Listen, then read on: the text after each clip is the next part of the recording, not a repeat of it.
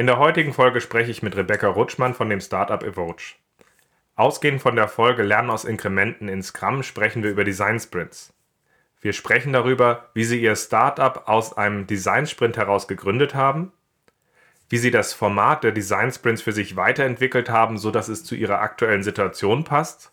Und wir sprechen darüber, wie das Format der Design Sprints gut zu dem Vorgehen in Scrum passt und wie nicht.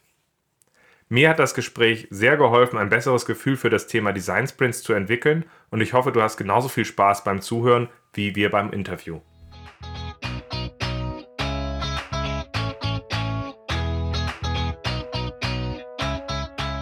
Scrum ist einfach zu verstehen. Die Krux liegt in der Anwendung für deine Zwecke in deinem Kontext. Der Podcast Scrum Meistern gibt dir dazu Tipps und Anregungen. Moin Moin, herzlich willkommen zu einer weiteren Folge in meinem Podcast Scrum Meistern. Ich bin sehr froh, dass ich die Rebecca Rutschmann von Evo Coach heute gewinnen konnte. Habe ich es richtig ausgesprochen? Nein, du musst nochmal anfangen. Evoge. Okay, dann leben wir jetzt dieses Fail fast. Evoge. Und alle wissen an der Stelle, dass ich bei den Namen meiner Zuhörer deutlich mehr üben müsste, bevor wir anfangen. Wir wollen ähm, heute die Gelegenheit nutzen, dass wir zusammen nochmal zurückgucken auf die Folge zur inkrementellen Entwicklung in Scrum, die ich als schöne Einladung empfinde, um über verschiedene angrenzende Disziplinen und Praktiken zu reden. Wir hatten ja schon eine Folge gemacht zur Discovery, wir hatten eine Folge gemacht zu User Experience und mit der Rebecca wollte ich heute unbedingt über das Thema Design Sprints nochmal sprechen. So gesehen, Rebecca, schön, dass du da bist. Dankeschön. Magst du mal ein paar Worte zu dir sagen? Ähm, zu mir. Ich bin Rebecca, hallo, genau. Ich habe vor knapp zwei Jahren ähm, das Startup Evoge gegründet und wir digitalisieren Coaching in einem Chatbot-System. Das heißt, wir verbinden Coaching mit Technologie und äh, sind ein Startup und arbeiten natürlich auch recht viel ähm, im, relativ schnell wachsenden Markt mit vielen agilen Methoden und ja, beschäftigen uns jetzt schon länger ein bisschen mit dem Thema Design Splits. Genau.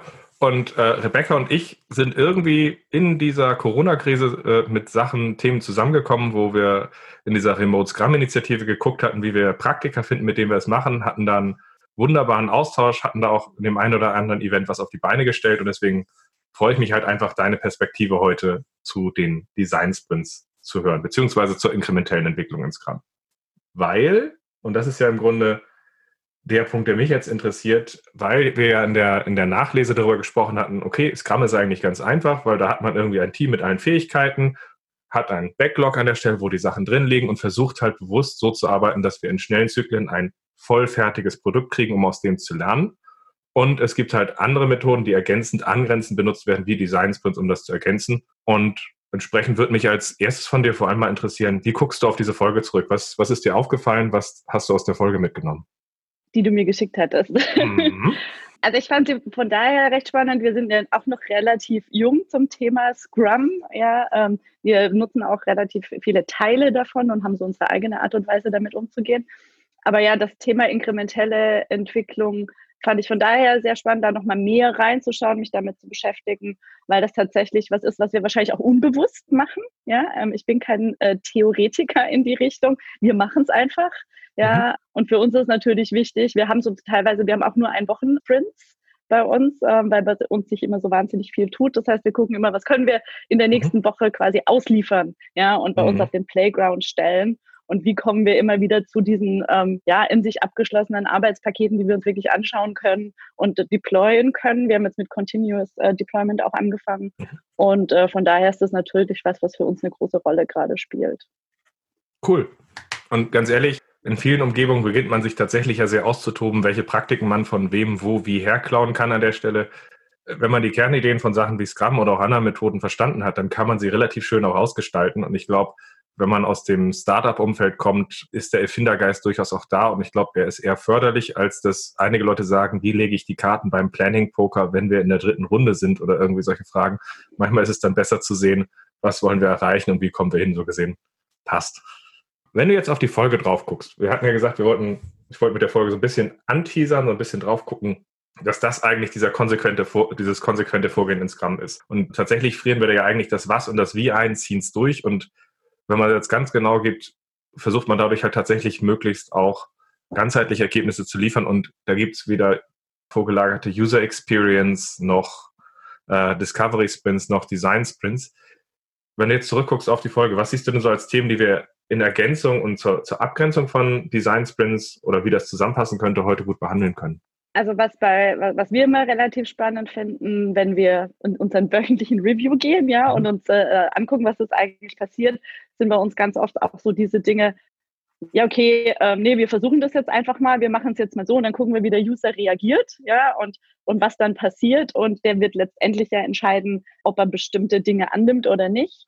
Ähm, und dass wir da sehr viel dann auch gleich wieder ins User-Testing und in diese Exploration gehen. Und wir das dann auch sehr stark dann auch wieder mit unseren jetzt mittlerweile alle drei bis sechs Monate stattfindenden, ja, angepassten Design-Sprints dann auch koppeln, wo wir sagen, da probieren wir auch mal Sachen aus, wir übernehmen neue Ideen, äh, die wir dann teilweise schon äh, dann auch weiterentwickeln in der Entwicklung und dann wieder weiter testen. Das heißt, da diese ganze Verknüpfung zwischen den, ähm, wie packen wir dann oder wie gestalten wir nachher diese Inkremente heraus aus den Design Sprints, dass wir daraus dann wirklich ähm, immer wieder äh, testbare kleinere Pakete haben, die wir dann rausgeben können. Mhm.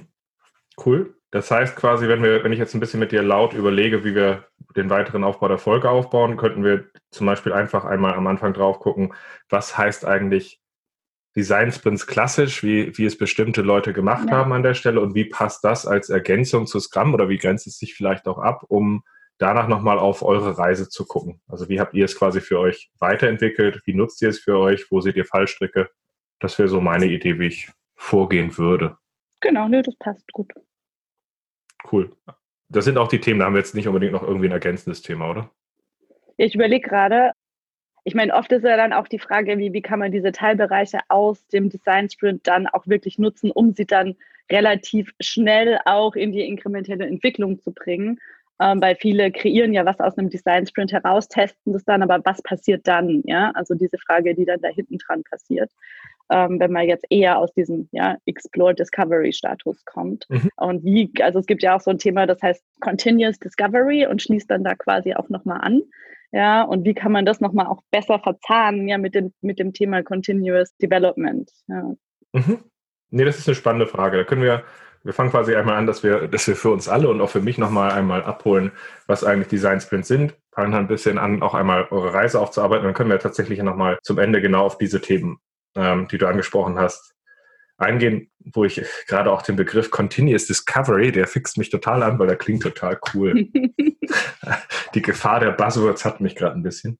Aber hilf mir so ein bisschen auf die Sprünge. Was sind Design Sprints? Wo kommen sie her? Und habt ihr auch Erfahrung mit so dem klassischen Aufbau dieser größeren Design Sprints gemacht? Also ja, haben wir tatsächlich, weil ähm, also Evoge ist aus einem Design Sprint entstanden. Ja? Und zwar haben wir ganz am Anfang ähm, da gab es uns noch nicht. Ähm, ich hatte meine Abschlussarbeit zum Thema Online-Selbstcoaching geschrieben. Und dann war so diese Frage, oh, wie kann man jetzt aus sowas irgendwie vielleicht ein Produkt machen oder was braucht es vielleicht im Markt? Und dann haben wir uns damals mit ja, mehreren Leuten aus wirklich verschiedenen äh, Bereichen, haben wir auch ein bisschen drauf geachtet, geschaut, dass wir uns zusammensetzen und mal gucken, was könnte man da eigentlich draus machen. Ähm, also das Wichtige ist ja da das Thema interdisziplinär. Und genau daraus sind wir dann letztendlich entstanden. Und von daher ist es natürlich äh, spannend, da mal reinzugucken. Und da haben wir wirklich auch mit dieser klassischen Variante angefangen, die ähm, mhm. von Google damals, ähm, also Google hat es erfunden, genau, wenn man so nimmt. Ja, und äh, Google teilt das ja in diese typischen fünf Phasen auf.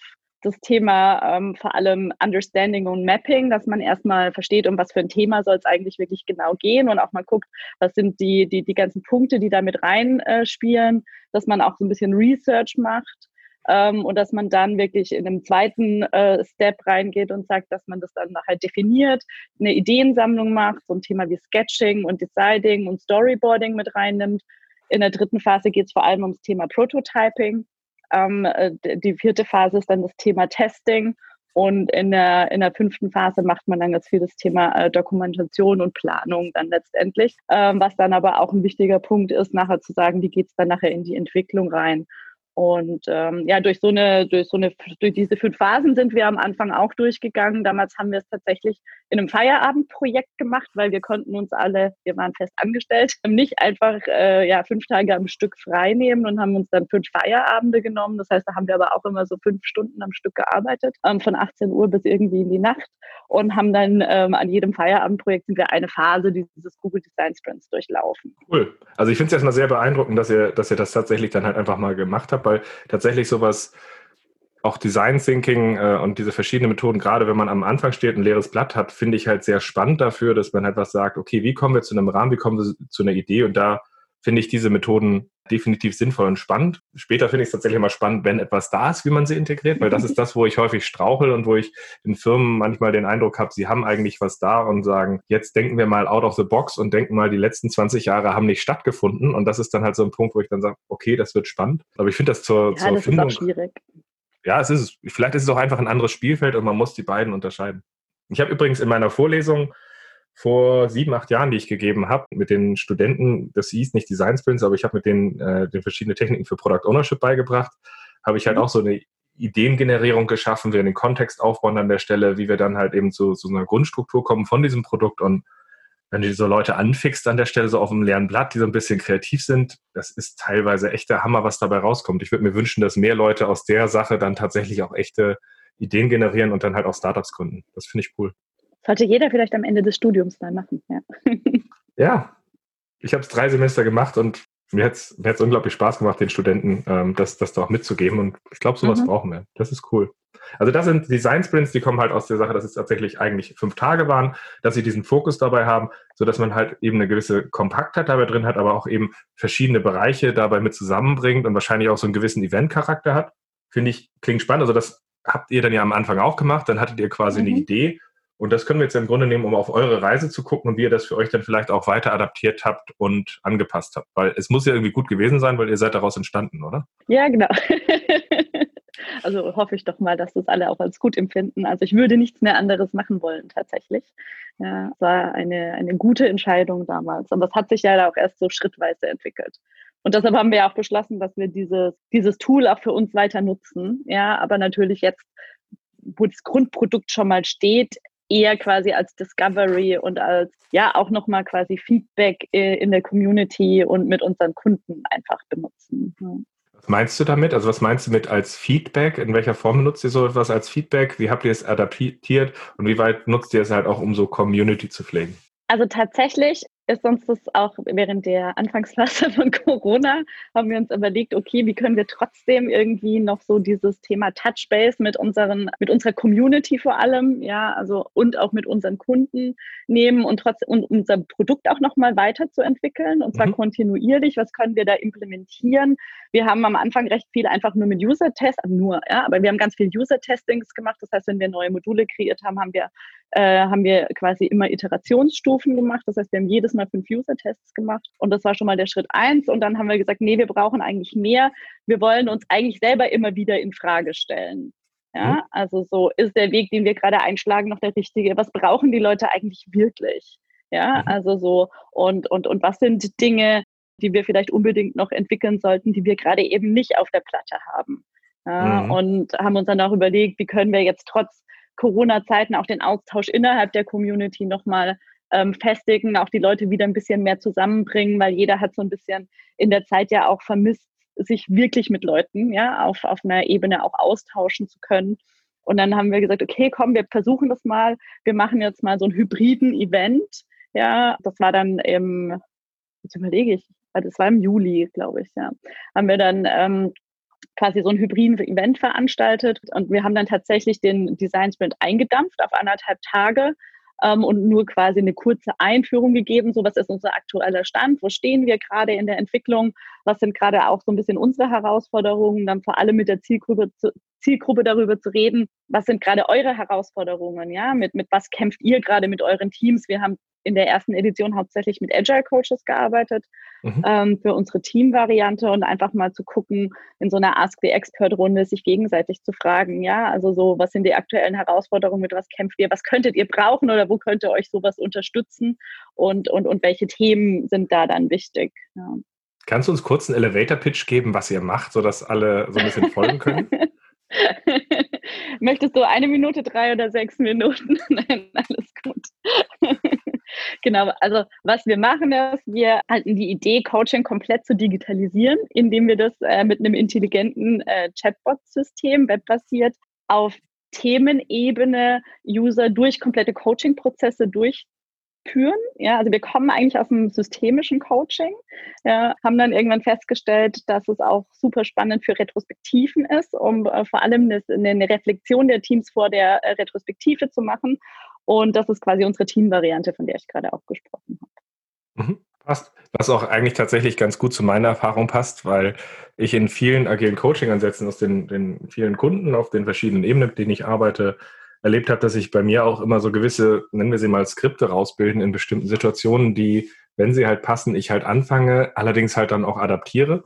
Und da gibt's halt schon, wenn man so fünf oder zehn Jahre irgendwie bestimmte Sachen macht und sich dann halt erden, da gibt's halt bestimmte Skripte, die funktionieren halt für erstaunlich viele Leute. Und man kann sich halt nicht alles digitalisieren, aber man kann durchaus, durchaus damit einen Anfang und einen Rahmen setzen und halt, glaube ich, richtig gut unterstützen. Cool. Ja. Das heißt, wir wissen jetzt, was ihr tut. Wir wissen, was, der, was Design Sprints sind. Wir wissen, dass ihr angefangen habt zu sagen, okay, wir haben, sind aus einem Design Sprint entstanden. Wir haben geguckt, dass wir das Ganze für uns adaptieren. Also wir haben jetzt über die Intention gesprochen, warum ihr es adaptiert, wo ich sehr cool finde, dass ihr auch drauf geguckt habt, dass ihr euch hinterfragen wollt, weil das ist mir auch immer sehr wichtig, dass Leute sagen, die besten Produkte entstehen von Leuten, die sich hinterfragen, was sie alles nicht wissen, anstelle den Leuten, die immer wieder Leuten versuchen zu verkaufen, was sie schon alles wissen. Das ist sehr cool. Was heißt denn die Adaption für euch? Also was habt ihr jetzt, also was macht ihr jetzt anders, wo ihr sagt, das ist der Spirit aus den Design Sprints, den wir jetzt aber immer noch weiterleben? Wie sieht das bei euch aus? Also klar, ich meine, ähm, aus den Ergebnissen, die da rauskommen bei jetzt diesem ersten, den wir jetzt auch gemacht haben, ja, dieser Spirit, allein schon wieder so diese, diese, dieses Andocken an die Community und wirklich wieder so in die Basis zurückgehen, so welche Probleme wollen wir eigentlich wirklich lösen oder welche mhm. Probleme mhm. sind wirklich da, ist, glaube ich, wirklich schon so dieses, das hilft uns auch, ja. Und aber auch haben wir festgestellt, das bereichert enorm die Community. Also die hat selber sehr viel daraus gezogen, ähm, weil man sich ja oft nicht auf dieser Ebene untereinander als Spezialisten austauscht. Mhm. Ja. Das heißt, uns war es immer schon auch wichtig, diese Win-Win-Situation zu haben und äh, für uns sind dann quasi daraus auch quasi neue User Stories entstanden, wo wir dann ähm, im nächsten Schritt geschaut haben, okay, welche von denen ähm, haben dann welche Prioritäten ähm, und welche, also haben wir dann auch im Team nochmal geschaut, sind jetzt die, die wir so als erstes dann auch mit in die Entwicklung reinnehmen können. Ja, mhm. also so von den Wünschen aus der Community. Ja. Cool. Wie seid ihr an diesem nennen wir es jetzt mal, pragmatisch abgewandelten Design Sprint vorgegangen? Weil wir hatten ja vorhin über den, das allgemeine Vorgehen gesprochen. und ihr hast schon angedeutet, ihr habt es verkürzt. Äh, wie geht ihr da jetzt vor? Also wir lassen tatsächlich die letzten zwei Phasen gerade raus, also das Thema Testing, ja, und dann äh, Integration in die Entwicklung ähm, und, und äh, weitere Definition, weil wir gesagt haben, das können wir auch sehr gut später hinten dran docken, weil wir brauchen dann sowieso erstmal einen, einen, digitaleren Prototypen, damit wir ihn gerade auch zu Corona-Zeiten in den Testing rausgeben können. Ja, weil da können wir nicht alle Leute einfach zu uns einladen. Das hat nicht funktioniert. Und wir haben auch die erste Phase am Anfang verkürzt, äh, weil wir ja schon ein mhm. bestehendes Produkt haben, das wir vor allem weiterentwickeln wollen. Das heißt, wir, wir setzen eher den Schwerpunkt auf, was wir diese Ask the Expert Runde nennen. Ja, weil wir festgestellt haben, dass uns ja die Community vor allem das als großen Mehrwert empfunden hat, zu sagen, ja, mhm. uns gegenseitig, sich gegenseitig zu interviewen, was sind die Herausforderungen, was würde man sich wünschen, irgendwie mhm. so, äh, wo, wo, wo, und auch zu sehen, ah, die anderen haben ja die gleichen Probleme. Ja, mhm. also so, da entdeckt man ja ganz oft auch also Similarities, also gleiche Problemstellungen, um zu gucken, ah ja, das ist ja super schön und lasst uns dann mal zusammen daran arbeiten. Mhm. Ähm, das heißt, was wir jetzt hauptsächlich machen, ist dieses Thema Identifikation von aktuellen Herausforderungen, erste Ideensammlung, wir nennen das, wir kreieren ein Ideabook, um zu gucken, was, was bräuchte es, um, um diese, diese Herausforderungen irgendwie zu meistern und dann auch relativ schnell schon in so ein erstes Prototyping und Sketching reinzugehen. Das heißt, wir haben das alles so ein bisschen zusammengedampft und haben versucht, mhm. uns auf diese wesentlichen Bausteine zu beschränken und dann auch relativ schnell solche Feedbacks noch einzubauen für mhm. das äh, Thema. Die, die stellen dann ihre Prototypen vor, machen nochmal so eine quasi ähm, eine Runde dann dazu. Und zum Schluss haben wir dann eben das Thema, dass wir so eine kleine Pressekonferenz machen oder ein Lightning Talk, wie man das heute nennt. Genau, um dann die anderen auch auf diese Reise mitzunehmen. Ja, und da entstehen wirklich immer ganz spannende Sachen. Was, was heißt der, der Lightning Talk am Ende? Ist der von euch oder von den Teilnehmern? Nee, die, die Teilnehmer stellen sich dann gegenseitig quasi ihre, ihre Ideen vor. Ja. Mhm. Ich habe noch nie den Vergleich zwischen Lightning Talk und Pressekonferenz gesehen. Finde ich gerade ganz spannend. ja, im Grunde genommen glaube ich, ist es das gleiche Element. Ja. Man muss, muss Brücken manchmal sehen, das ist cool. Okay, aber das macht Sinn und das, das, dadurch kriegt ihr halt bestimmte Experten auch in diesen Austausch mit rein, die sagen würden, fünf Tage fasst mich an die Füße. Und ihr könnt es wahrscheinlich auch regelmäßiger machen, oder? Genau, wir wollen das in einer gewissen Regelmäßigkeit machen, um da auch diesen Austausch mit der Community immer, also um diese, wie heißt es, Touch the Base nicht zu verlieren. Ja. Mhm.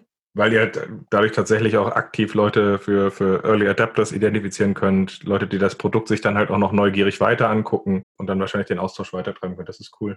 Wie geht es dann weiter? Wie also ihr, ihr, im Grunde entstehen daraus Ideen, die Idee, äh, Ideen werden bei euch zu User Stories, dann gehen die, die achtet ihr wahrscheinlich schon auch darauf, dass wichtige Ideen, die entstanden sind, davon auch ein Teil zumindest auch zügig in eure Entwicklung geht.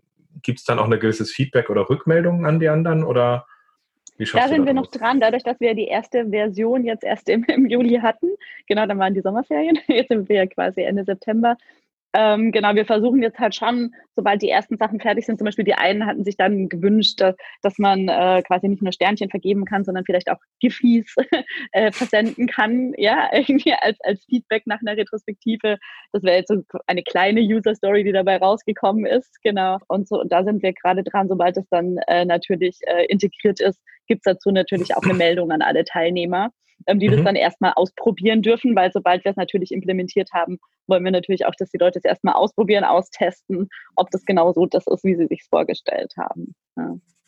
Klingt cool. Also das heißt aber auch, also ihr habt einen Weg gefunden, dass ihr nah an echten Nutzern bleiben könnt und dass ihr die, äh, diese Nutzer, die ihr dort ergänzen zu User-Tests oder ähnliches noch mit reinzieht oder einer Umfrage. Genau, die dürfen es dann auch testen, genau. Mhm. Also die testen es und ihr habt sie wirklich so aktiv mit dran an der Stelle, dass die im Zweifel euch in ihrem Austausch, der ihnen selber auch was bringt, so hinterfragen, dass ihr sagt, cool, die haben uns gerade eigentlich aufgezeigt, da und da sind wir auf dem Holzweg oder so und so könnten wir uns ergänzen. Das ist cool. Genau. Ja. Das heißt, ich gucke nochmal auf meinen Zettel. Wir hatten Design Sprints klassisch wollten wir sprechen. Wir wollten auf eure Reise eingehen. Wir hatten jetzt noch die, die Punkte gehabt, dass, wie schafft man es, dass man Teilbereiche aus Design Sprints in die Entwicklung reinbringt. Ist das für dich so der bewährte Weg, dass du sagst, okay, dass man eventbasiert alle paar Monate ist äh, ein Weg sein könnte, dass man dort etwas schafft, dass man Ergebnisse schafft, die dann halt eben in den Backlog mit einfließen und dann so das als Impuls mit in die Entwicklung reingibt? Oder siehst du da noch andere Wege, wie man Elemente aus Design Sprints aufgreifen kann? Ja, das ist eine gute Frage. Also für uns ist das das, was wir bis jetzt gemacht mhm. haben. Was ich trotzdem auch noch spannend fände, ist, ich möchte eigentlich schon gerne, dass auch unsere Entwicklung in Zukunft an den Design Sprints dran teilnimmt. Weil ich glaube, es ist mhm. nochmal ein ganz anderes Gefühl für die Entwickler, wenn sie direkt da drin sind, wenn da ganz viele Sachen entstehen. Ja, und äh, ich glaube, das ist schon nochmal auch so, so ein wichtiges, ähm, wichtiges Element, glaube ich, dass sie auch das Gefühl dafür kriegen. Ja, viele sehen dann ja immer nur das Paket User Story hier, Inkrement da, Epic hier, ja, also was dann alles irgendwie so, so dabei rauskommt. Aber äh, was mich immer noch umtreibt, ist, wie bekommen Sie dieses gleiche Hochgefühl, das ich zum Beispiel hatte bei dem letzten Design Sprint ebenfalls, ja? Und ich glaube, das funktioniert wahrscheinlich nur, wenn Sie selber daran teilnehmen. Ja, mhm. und, und, und, und Teil quasi zumindest als Beobachter oder um, um Sachen zusammenzufassen, vielleicht auch jetzt auch eine kleine Sub Subgroup. Ähm, da habe ich noch keine so richtige äh, Idee, wie man es am besten irgendwie integrieren kann. Aber fände ich zum Beispiel super wichtig, weil dieses Gefühl, was innerhalb von so einem Design Sprint entsteht, ja, also da gibt es ganz viel Hochgefühle bei vielen, weil viele neue Dinge entstehen und das ist super spannend. Und da auch die, äh, die Entwicklung mit auf die Reise zu nehmen, ist für mich, glaube ich, noch so diese Herausforderung. Mhm. Ich, ich sehe gerade so zwei Sachen, wenn ich da so drüber nachdenke, die mir so in den Kopf schießen. Tatsächlich eine Sache, die für mich immer ganz cool funktioniert, ist, jetzt unabhängig von Design Sprints, aber Entwickler, wenn wir sie mit einbinden, auch dazu zum Beispiel zu bringen, dass man das, was jetzt seit zum Beispiel den letzten Design Sprint dort als Feedback gekommen ist, nochmal aufgreift und das quasi einordnen, bewertet, so und so konnten wir das aufgreifen, an den Stellen tun wir uns schwer, das so und so zu machen, Gibt's, äh, könnte der und der andere Weg halt auch funktionieren, also dass man so eine Art von Feedback dort einbaut. Und was nochmal besonders spannend wäre, das zu ergänzen könnte zum Beispiel sein, was sind besonders leichte Sachen, wo Sie sagen, wenn Sie diese Sachen hören, was ist das, was wir schnell aufgreifen können? Also was zum Beispiel besonders hoch, hochgeratet ist, zu sagen, gerade solche Sachen wie die sind für uns ein leichtes, schnelles mit reinzubringen. Also auch das, dass, dass so ein bisschen Sie einerseits diese Empathie entwickeln, aber halt eben auch diesen Bewertenden aus Ihrer Expertise mit reinbringen könnt. Mhm. Könnte eine gute Ergänzung sein. Ich meine, diese Bewertung machen wir ja schon in der Entwicklung, dass wir sagen, die und die Sachen sind aus der Community reingekommen. Wie seht ihr das? Was können wir relativ schnell machen? Ja, ähm, oder, oder, oder wo sind nochmal mhm. große Hürden oder sowas. Und die spinnen dann auch schon richtig gut Ideen mit, ja. Ähm, oder also wie gesagt, dieses, dieses Giphy-Thema war sofort Highlight, ja, wie man sich ja vorstellen kann. Oh ja, Irgendwie sind Giffys, Giffys sind dieses Jahr sowas von hip, ja. Ja, wir machen nach jeder Retro, wollen sie immer Giffys rumschicken. Ja, genau. Also, Gott sei Dank kann Slack ähm, äh, Backslash Giphy und dann das Wort, äh, genau, äh, geht alles. Ja.